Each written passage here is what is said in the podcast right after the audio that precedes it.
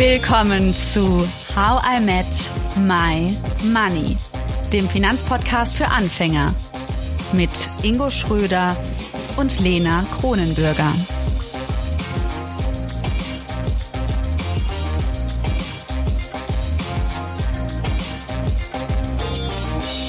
Nun folgt Teil 2 mit dem Historiker Dr. Dr. Rainer Zietelmann. Wir möchten weiterhin von ihm wissen, warum er den Kapitalismus nicht als Problem sieht, sondern als Lösung. Und was er zu dem Vorwurf sagt, dass der Kapitalismus zu Umweltverschmutzung und Klimazerstörung führt.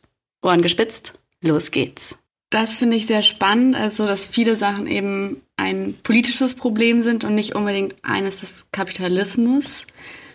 Müsste eigentlich vielleicht der Begriff einfach weg, weil auch jeder was anderes darunter versteht und weil, wenn ich Ingo, den nenne ich Kapitalistenschwein, wenn das schon negativ konnotiert ist, sollten wir vielleicht einen neuen Begriff wählen? Also wenn es so einfach wäre, nur am Wort liegen würde, hm, dann wäre ich einverstanden, aber ich glaube, das ist eigentlich nicht so. Ja? Natürlich, das Wort hat für die meisten Menschen einen äh, negativen Klang. Aber ich habe jetzt äh, eine Befragung gemacht, die ist jetzt inzwischen in 27 Ländern gelaufen, also eine repräsentative Meinungsumfrage. Und da haben wir den Leuten insgesamt 34 verschiedene Statements vorgelegt. Und die ersten sechs Statements, die haben den Kapitalismus beschrieben, ohne dass man das Wort verwendet hat. So, da haben wir einfach mal nur Fragen gestellt, die das umschreiben, was Kapitalismus meint, aber haben bewusst aus dem Grund, den Sie gesagt haben, das Wort nicht verwendet. Und dann haben wir weitere Fragen gestellt, wo dann das Wort verwendet wurde. Und das Ergebnis war klar, wie zu erwarten, dass also die Zustimmung zum Kapitalismus größer war, wenn man das Wort nicht verwendet hat. Trotzdem, in den allermeisten Ländern war auch dann die Ablehnung vom Kapitalismus überwiegend, wenn man das Wort nicht verwendet hat. Es gab also nur wenige Länder, wo das anders war. Das war in Polen beispielsweise, da war das anders. In Tschechien war das anders. Gut, das hängt halt damit zusammen, vielleicht auch, dass die Leute da ähm, schlechte Erfahrungen gemacht haben mit Sozialismus und gute Erfahrungen mit Kapitalismus. Das war auch in Ländern wie in Südkorea anders. Das kann man auch verstehen. Die haben, sind ja auch aus, ist ja auch so eine Geschichte. Südkorea ist 60er Jahre noch äh, eines der ärmsten Länder der Welt und dann der Norden geht den sozialistischen Weg, der Süden geht den kapitalistischen Weg und kann man ja auch vergleichen. Also das waren nur ganz wenige Länder, wo, äh, wo das jetzt so war, dass, ähm, dass die Menschen pro-kapitalistisch eingestellt waren, selbst wenn man das Wort nicht verwendet. Also deswegen glaube ich, dass es zwar richtig ist, es, äh, das Wort hat inzwischen eine negative Bedeutung, aber es ist halt nicht allein das Wort, sondern es ist auch schon durchaus nicht nur die Verpackung ist auch das, was drinsteckt, was viele Menschen ablehnen oder, oder nicht verstehen. Zum Beispiel sowas wie, dass der Kapitalismus zu stetiger Ungleichheit führt. Würden Sie jetzt sagen, nee, der Kapitalismus reduziert eigentlich langfristig Ungleichheit und kommt allen Menschen zugute? Gehen wir mal wieder so Beispiele zurück, die ich genannt habe. Also diese beiden Beispiele, China und Vietnam, die ich ja schon erwähnt habe. In beiden Ländern ist die Ungleichheit gestiegen. Ne? Das heißt, äh, der Kapitalismus wurde eingeführt, die Ungleichheit ist gestiegen. Warum? Zur Zeit von, von Mao zum Beispiel, da gab es ja keinen einzigen Milliardär in, in China. Da gab es vielleicht nur einen Millionär, der Mao, das weiß ich, ob der Millionär war, vielleicht, ja. Aber sonst gab es ja keine Millionäre und Milliardäre. Heute gibt es in China so viele Milliardäre, wie praktisch nur in den USA äh, noch. Und in Vietnam, da gibt es nicht ganz so viele, aber da gibt es inzwischen auch schon, schon sieben, äh, sieben Milliardärinnen äh, in, in, in, in Vietnam. Ähm, so, und das heißt, die Ungleichheit ist natürlich dadurch, dass jetzt einzelne äh, Gruppen und Leute gibt, die so extrem reich sind, äh, ist natürlich gestiegen. Aber ich habe jetzt niemand getroffen, der gesagt hat, ich möchte jetzt wieder zurück in die alten Zeiten, weil da die Menschen gleicher waren. Also das sind ja, das sind ja eigentlich zwei Fragestellungen. Die erste Fragestellung ist, was ich genannt habe, Armut. Ja, das ist eine Frage, die man stellen kann. Das ist für mich die wichtigste Frage. Äh, wie kommen Menschen aus der Armut? Und die andere Frage ist Ungleichheit. Und wenn, jetzt muss ich auch eine Entscheidung fällen, was mir wichtiger ist. Wenn ich sage, nee, dieses Armutsthema ist mir nicht so wichtig, Hauptsache die Menschen sind gleich, ja, dann sage ich, dann verstehe ich, dann willst du zurück zum Sozialismus. Aber wenn man jetzt sagt, also ich interessiere mich eigentlich eher für die Armut als für die Gleichheit, und äh, dann wird man eher für den Kapitalismus sein. Also ich will das gar nicht bestreiten, dass Ungleichheit oft steigt, wobei es jetzt auch nicht immer so ist wie, wie ein Gesetz. Also Sie kennen ja vielleicht, es gibt den bekannten Kapitalismuskritiker aus Frankreich, äh, Thomas Piketty, der eine Reihe Bücher geschrieben hat, zum Beispiel das Kapital im 21. Jahrhundert. Und da hat er die These aufgestellt, dass jetzt so in den letzten 30 Jahren, so seit 1990 ungefähr, dass da die Ungleichheit immer mehr zunimmt auf der Welt. Gleichzeitig hat er immer gesagt, dass für den größten Teil des 20. Jahrhunderts das Gegenteil zutrifft, dass eigentlich im gesamten 20. Jahrhundert eher die Gleichheit zugenommen hat. Und erst in den letzten 30 Jahren, sagt er, da hat es dann eine bedenkliche Entwicklung ein. Ja, aber ich sage, die letzten 30 Jahre waren genau die Jahre, wo die Armut am stärksten zurückgegangen ist, so stark wie noch nie in der Geschichte. Das heißt, er, er wendet sich eigentlich gegen eine Zeit oder gegen eine Entwicklung, die zu einer drastischen Armutsreduktion geführt hat, nur deswegen, weil da die Ungleichheit gestiegen ist. Und ich finde, diese Fixierung auf Ungleichheit ist für mich völlig äh, unverständlich. Das heißt, verständlich nur aus der Perspektive von jemand jetzt, der neidisch ist. Also klar, so Leute gibt's, denen ist also, denen ist gar nicht wichtig, geht's mir jetzt besser, sondern wenn es dem Nachbarn jetzt, ihm geht's besser, aber dem Nachbarn geht's vielleicht noch doppelt so schnell besser, dann ist der unglücklich, weil er sagt, äh, guck mal hier, äh, der, der, der Nachbar, dem geht's ja besser. Und umgekehrt,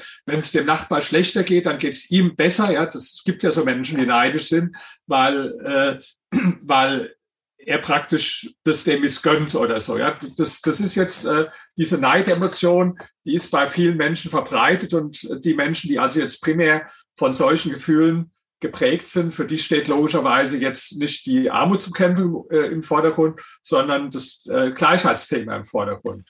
Ich, ich weiß aber auch gar nicht, warum man jetzt zu der Meinung kommt, dass, dass Gleichheit jetzt die Menschen äh, glücklich macht. Äh, das nee, also da bin ich äh, auch bei Ihnen. Also das, ähm, das glaube ich auch nicht unbedingt. Auf jeden Fall durch meine Erfahrungen beim Reisen. Hm, würden Sie denn sagen, es gibt einen Mangel an Alternativen? Also so, Sie sind deshalb auch so ein Verfechter, weil Sie sagen so, das ist das Beste, was wir jetzt haben. Und das bringt in meinen Augen viele Vorteile. Und ich habe nichts Besseres gesehen in der Geschichte. Also ich bin ja nicht dafür, dass man jetzt nichts verändert in der Gesellschaft. Ich, ich hätte jetzt jede Menge, was man äh, ändern Was denn? Erzählen Sie mal. Ja, also für mich halt äh, gerade weniger Staat und mehr Markt. Ja, das ist das, äh, woran es auch in unserer Gesellschaft krankt. Ja, äh, ich glaube also, dass diese diese ganze gigantische Umverteilung, die wir jetzt haben in Deutschland, am Schluss die, die Menschen nicht glücklicher macht. Ich habe jetzt gerade eine interessante Zahl gesehen. Wenn man also mal das, den gesamten Haushalt anschaut, wo geht es hin? Das ist 57 Prozent von äh, ist Umverteilung, hauptsächlich im äh, sozialstaatlichen Bereich. Ja. Dann geht nochmal ungefähr 13 Prozent das ist für mich auch Umverteilung in, in andere Länder, in, in andere europäische Länder. Ja, das heißt, wenn man zusammenzählt, habe ich schon gesagt, dass 71 Prozent wird umverteilt. Und das, ich kann nicht verstehen, äh, wie man glaubt, dass damit das Leben der Menschen verbessert wird, dass man ständig da und da irgendwo Leuten was wegnimmt und dann den gleichen Leuten oder anderen Leuten wieder umverteilt mit der riesigen staatlichen Bürokratie gerade dieses Steuersystem, also die, äh, klar, Steuern sind nötig, aber, aber die, die hohen Steuern und Abgaben, die man in Deutschland hat, wo also äh, viele Menschen, wenn man jetzt die, die Steuern und die Sozialabgaben zusammenrechnet, ja, wenn sie mal vergleichen, ihr Brutto- und äh, Nettogehalt und äh, ja, wenn man dann sehen würde und sagen würde, das wird jetzt alles ganz toll verwendet, wie immer argumentiert wird. Weil wir brauchen es ja für die Bildung, wir brauchen es ja für die Schulen und wir brauchen auch was für die Verteidigung. Aber ich meine, es wird jetzt, werden jetzt so viele Steuern eingenommen in Deutschland, wie, wie noch nie in der Geschichte so in, den letzten zehn Jahren. Aber ich habe jetzt nicht den Eindruck, dass dadurch unser Staatswesen so besser. Also die Bundeswehr ist praktisch im Zustand von einem Schrotthaufen. Die, die Schulen muss man sich mal angucken, wie die ansehen ein Großteil der Brücken ist kaputt, Straßen sind auch kaputt. Ja. Äh, Digitalisierung sind wir also eins der Schlusslichter. Ja, das und, ist traurig. Ja. Wenn man also sagt, äh, mhm. bei den ganzen Steuern, die ihr den Leuten äh, wegnimmt, ja, wenn dann auf der anderen Seite, wenn dann sagen würde, wir haben ein tolles Bildungssystem, wie zum Beispiel, ich sage mal ein Gegenbeispiel Singapur. Es gibt so ein Rating der kapitalistischen Länder der Welt. Und das kapitalistischste Land auf der ganzen Welt ist Singapur. Ja, da war ich auch äh, gewesen. Also da, da ist das Gesundheitssystem besser, da ist das Bildungssystem äh, wesentlich besser, da ist auch die, die Infrastruktur, äh, die, ist, die ist in Ordnung. Und ähm, das heißt, äh, es wird immer gesagt, wir brauchen das ganze Geld äh, unbedingt für diese Zwecke. Aber ich habe nicht den Eindruck, dass es wirklich sinnvoll dann nachher verwandt wird. Und das ist für mich eine riesen Diskrepanz dass also den Leuten durch Steuern so viel weggenommen wird und der Staat aber dann auf der anderen Seite eine ganz, ganz schlechte äh, Performance zeigt. Also wir haben es ja in der Corona-Krise äh, erlebt, ja, wo dann irgendwo die Gesundheitsämter, die haben dann noch damit Faxen hantiert, was, was nicht funktioniert hat. Und äh, da kann man sich eigentlich jeden Bereich angucken äh, in, in Deutschland in, in der Beziehung sind wir im Grunde genommen, es wird immer gesagt, Deutschland ist ein reiches Land, aber eigentlich sind wir ein armes Land, wo nämlich der Staat äh, seinen Bürgern ganz viel abnimmt und hinterher dann aber nichts Gescheites mit, äh, mit gemacht wird. Mhm. Ja, würden Sie also wirklich sagen, dass, dass Deutschland über eines der umfassendsten Sozialsysteme verfügt, ist ein Fehler? Also ich bin sehr dafür, dass man Leuten die wirklich unverschuldet in Armut gekommen sind, und das kann es ja geben, durch Krankheit oder durch was auch immer, dass man denen hilft, auch dass man, dass der Staat denen hilft. Nur da, da sind wir weit von entfernt. Ich bin der Meinung sogar, dass die Menschen heute teilweise eher zu wenig bekommen und dass, dass man da denen mehr geben könnte.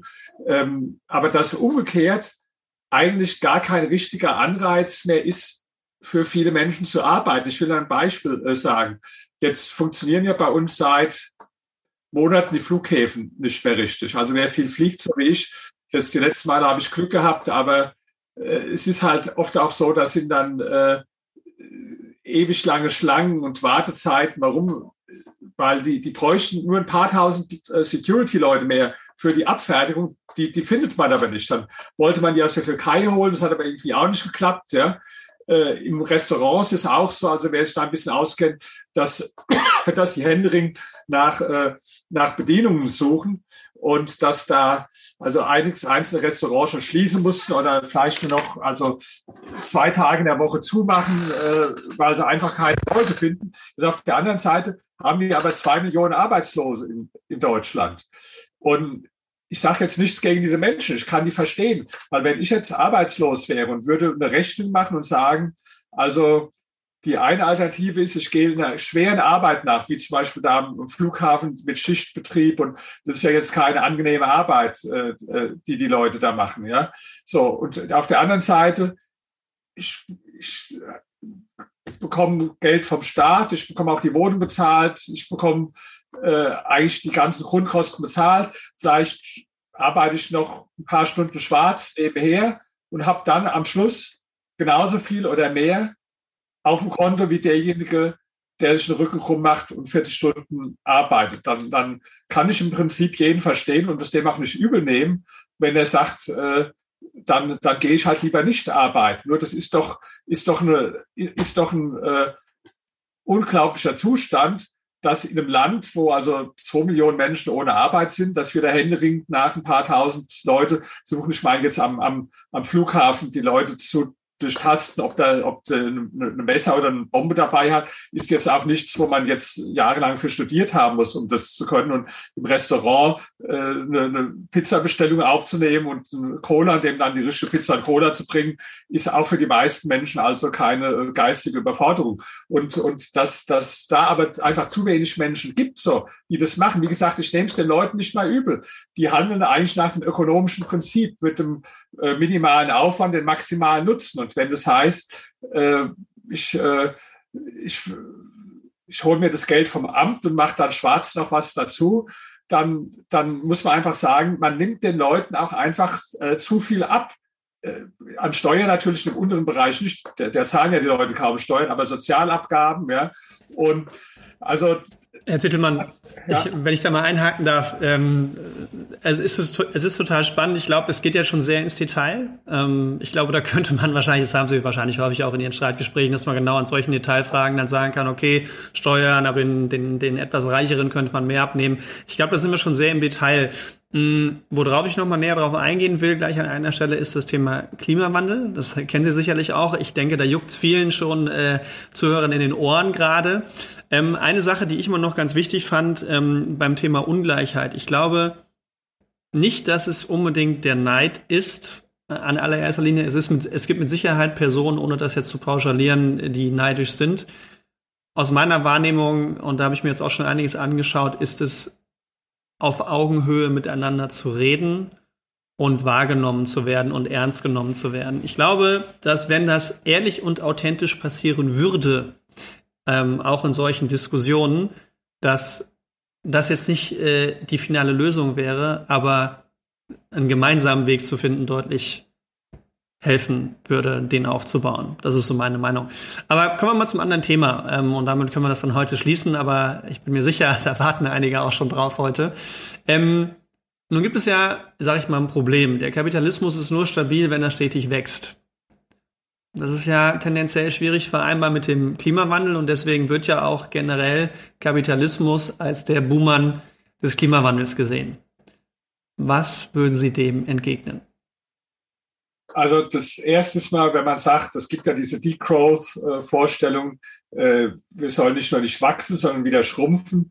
Also ich möchte diesen Menschen mal empfehlen, dass sie vielleicht mal da, wo ich gereist bin, nach China oder nach Vietnam reisen und den Leuten da einen Vortrag halten. Also alles gut und schön mit dem Wachstum, aber das war ein großer Fehler, weil jetzt geht es ja der Umwelt schlechter und jetzt legen wir mal den Rückwärtsgang ein und machen mal Degrowth, so damit ihr hinterher wieder die Verhältnisse habt, wie sie vor 30 Jahren waren. Also ich glaube nicht, dass die Leute da, äh, dass sie da irgendeinen für gewinnen werden, der, der da auch nur das geringste Verständnis äh, für hat, für dieses Thema, wenn man das in den Ländern äh, den Leuten predigt. Ist natürlich die Frage, wird das Wachstum denn nicht äh, damit praktisch erkauft, dass am Schluss die, die Umwelt kaputt gemacht wird?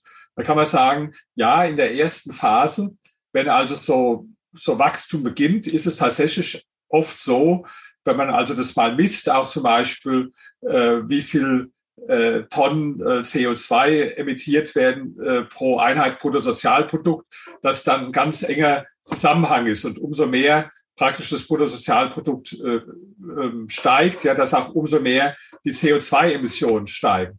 Aber das entkoppelt sich irgendwann äh, ab einem bestimmten Zeitpunkt. Also ich komme mal zurück zu Polen, weil ich gerade da die Zahlen habe. Da konnte man sehen, wie auch noch unter sozialistischen Zeiten der CO2-Ausstoß immer höher wurde und dann einen gewissen Punkt erreicht hat.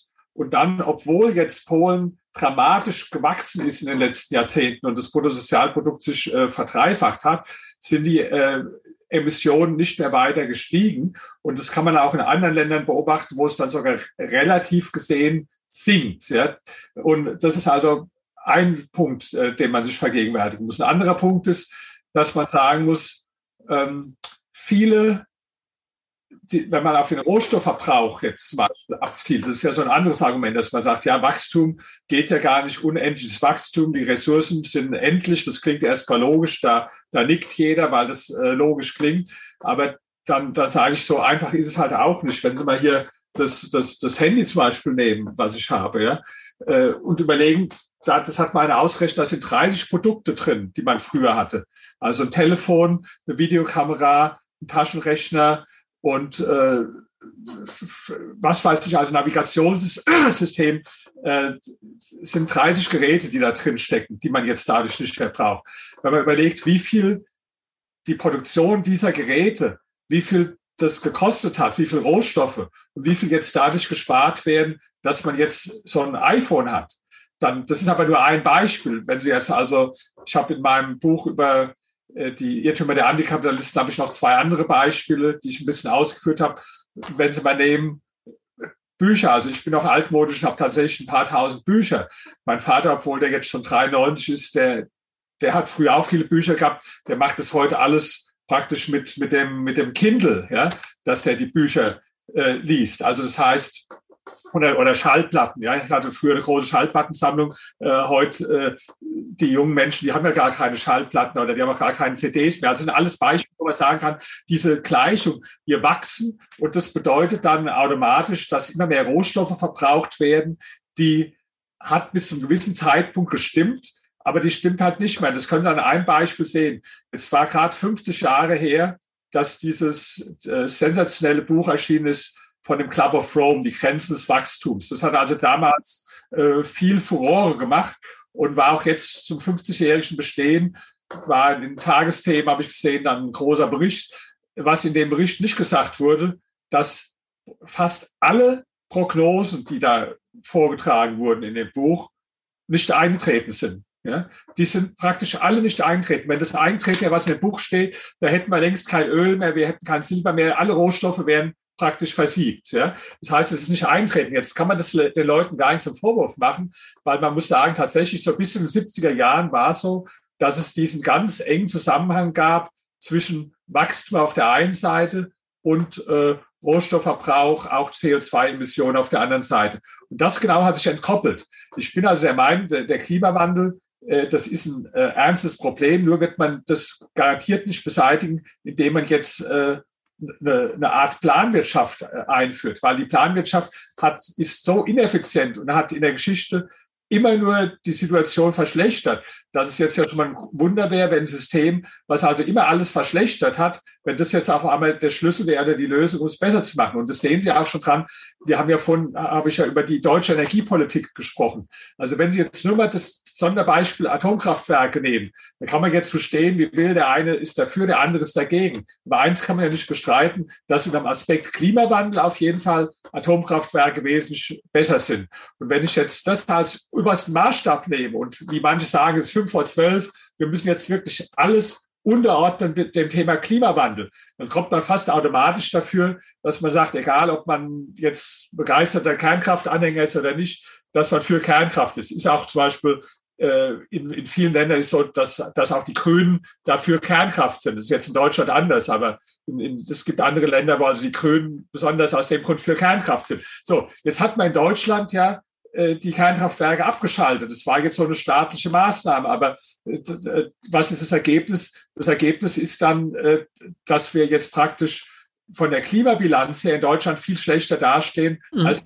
wir dastehen könnten. Das war aber jetzt nur eine politische Maßnahme. Ja, verstehe ich, verstehe ich. Ähm, Finde ich auch ein ein Beispiel, was man anführen kann dem gegenüber. Und ich finde es auch nochmal gut, dass Sie betont haben, dass wir fünf vor zwölf haben und wir eben jetzt auch nicht mehr so die freie Wahl haben zu sagen, wir lassen auch mal Kapitalismus am Anfang äh, so, also so free floaten vielleicht. Ja, also ich weiß nicht, wenn man in solche Länder reingeht und denen sagen würde, ganz ehrlich, ähm, lieber leben, anstatt gar nicht mehr zu leben, ist jetzt sehr überspitzt dargestellt. Ne? Ich glaube, die Wahrheit liegt irgendwo in der Mitte.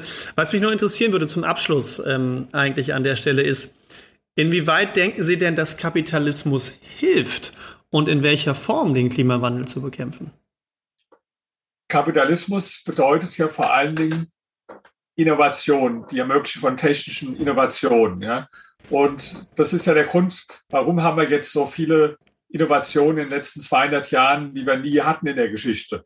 Jetzt der Intelligenzgrad der Menschen ist jetzt nicht auf einmal so viel höher, als er noch vor 10.000 Jahren war oder vor, vor 5.000 äh, Jahren war. Und es ist auch nicht so, dass die Leute früher alle faul waren und heute sind sie jetzt fleißig. Nee, das, der einzige Grund ist, dass wir halt ein Wirtschaftssystem haben, was Innovation stark befördert. Und da sieht man ja unglaublich viel Kreativität von Start-ups, von Firmen, die sich, die sich mit Lösungen für das Thema befassen. Und da bin ich im Grunde genommen optimistisch, dass, dass wir nur durch technischen Fortschritt und nicht durch weniger technischen Fortschritt, dass wir da diese Probleme lösen können.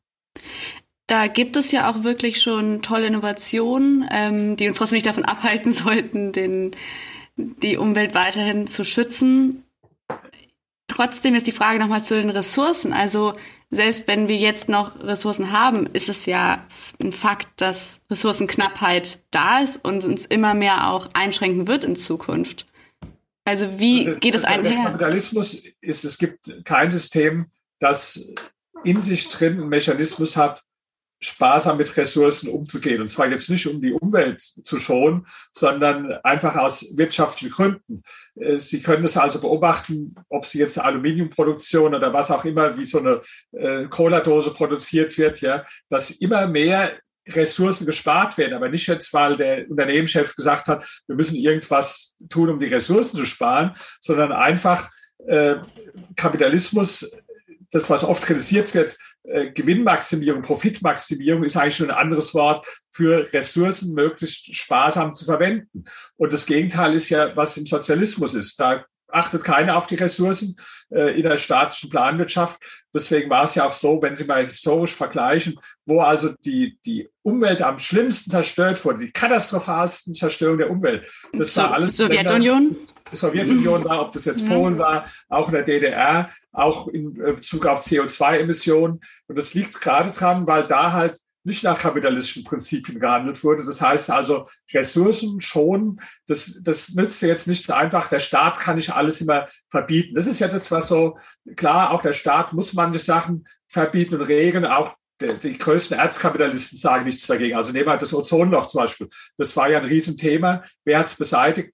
Die die also alle Antikapitalisten hassen, das war Ronald Reagan und Maggie Thatcher, die haben damals eine Konferenz einberufen weltweit und haben äh, Regeln getroffen, die dazu geführt haben, dass das Thema mit dem Ozonloch gelöst wurde. Also ist jetzt nicht so, dass ich völlig gegen staatliche Regeln bin, aber die Vorstellung, wir müssten einfach so dieses naive Vertrauen in den Staat, das viele Antikapitalisten haben. Wenn mir was nicht gefällt, muss ich es einfach verbieten. Also wenn es so schön wäre, dann würde ich auch sagen, das Wetter ist schlecht, dann verbiete ich schlechtes Wetter. Die Leute werden krank, dann verbiete ich mal die Krankheit. Ja, äh, Armut ist schlecht, dann verbiete ich mal die Armut. Ja, äh, es ist aber nicht so, dass man jetzt Sachen einfach beikommt, nämlich sage, ich verbiete das, sondern ich brauche Mechanismen, die praktisch äh, fast automatisch dazu führen, dass Ressourcen sparsamer gehandhabt werden. Und das ist äh, auf jeden Fall in einem kapitalistischen System äh, eher gewährleistet als in einem planwirtschaftlichen System, das immer zu großer Ressourcenverschwendung geführt hat. Mhm. Das heißt, könnte man hoffnungsvoll in Ihren Augen in die Zukunft schauen, wenn man das mehr ausnutzt, diese Seite des Kapitalismus? Also dass ja, wir aber, aber ich bin eher skeptisch, muss ich zugeben, weil die ganze Entwicklung geht ja eher nicht in die Richtung, in die ich argumentiere. Ich habe ja da eher so eine Außenseiterposition, sondern die ganze Entwicklung geht ja eher in die Richtung wieder äh, weniger Markt und äh, mehr Staat, eigentlich in fast allen Ländern. In China ist es der Fall, in Deutschland ist es der Fall, in den USA ist es der Fall. Eigentlich, wo man hinschaut auf der Welt, können wir so eine Rückbewegung statt äh, feststellen, die wieder in Richtung geht, mehr Staat und weniger Markt. Mhm. Und, ähm, und das ist das Problem in Ihren Augen. Das heißt, es wird schwieriger. Das und das ist natürlich auch das Problem für den Klimawandel und für diese ganzen Themen. Weil wenn ich jetzt hier, ähm, man sieht es ja jetzt genau, wenn ich durch irrationale politische Entscheidungen ähm, das System irgendwie kaputt mache, dann tun die Leute in der Verzweiflung wieder nach Sachen rufen, die im Prinzip dann klimaschädlich sind. Also was wird im Moment gemacht? Jetzt stellen wir wieder Kohlekraftwerke an äh, im Moment. Ja? ja, aber, aber warum machen wir das? Ja, weil wir haben erstmal die ganzen äh, äh, Kernkraftwerke ausgeschaltet. Ja, dann haben wir äh, Sachen wie Fracking auch verboten.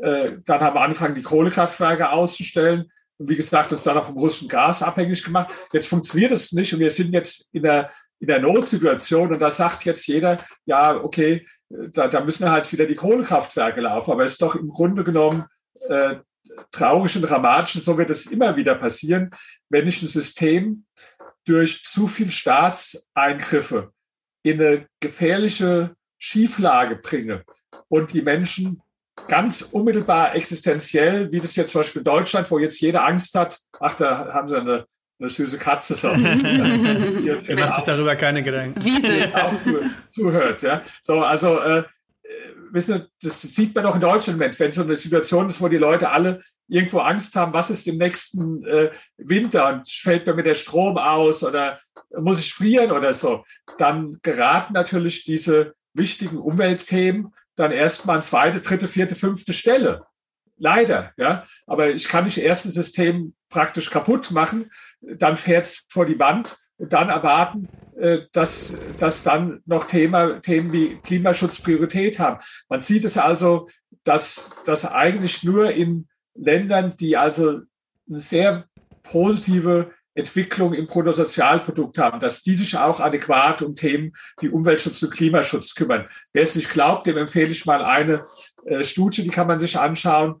Äh, die, die Yale University, die veröffentlicht immer den äh, Environmental Performance Index, so EPI. Den kann man kostenlos im Internet runterladen. Also wenn man das googelt, äh, EPI, Environmental Performance Index, da wird praktisch dargestellt, die ganzen Länder auf der Welt, die werden geredet, wie umweltschädlich sie sind oder nicht.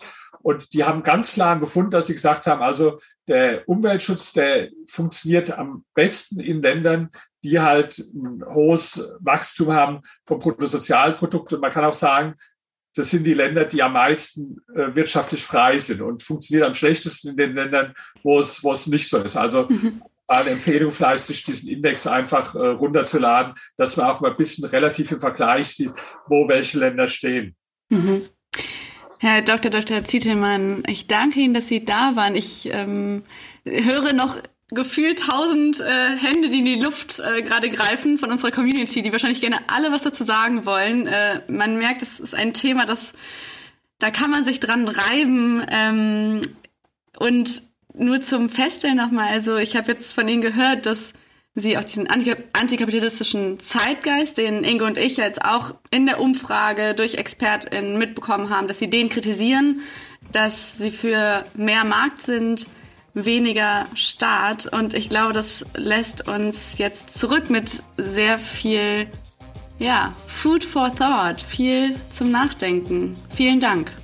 Ah, ganz herzlichen Dank für das Gespräch. Dankeschön. Danke auch. Tschüss.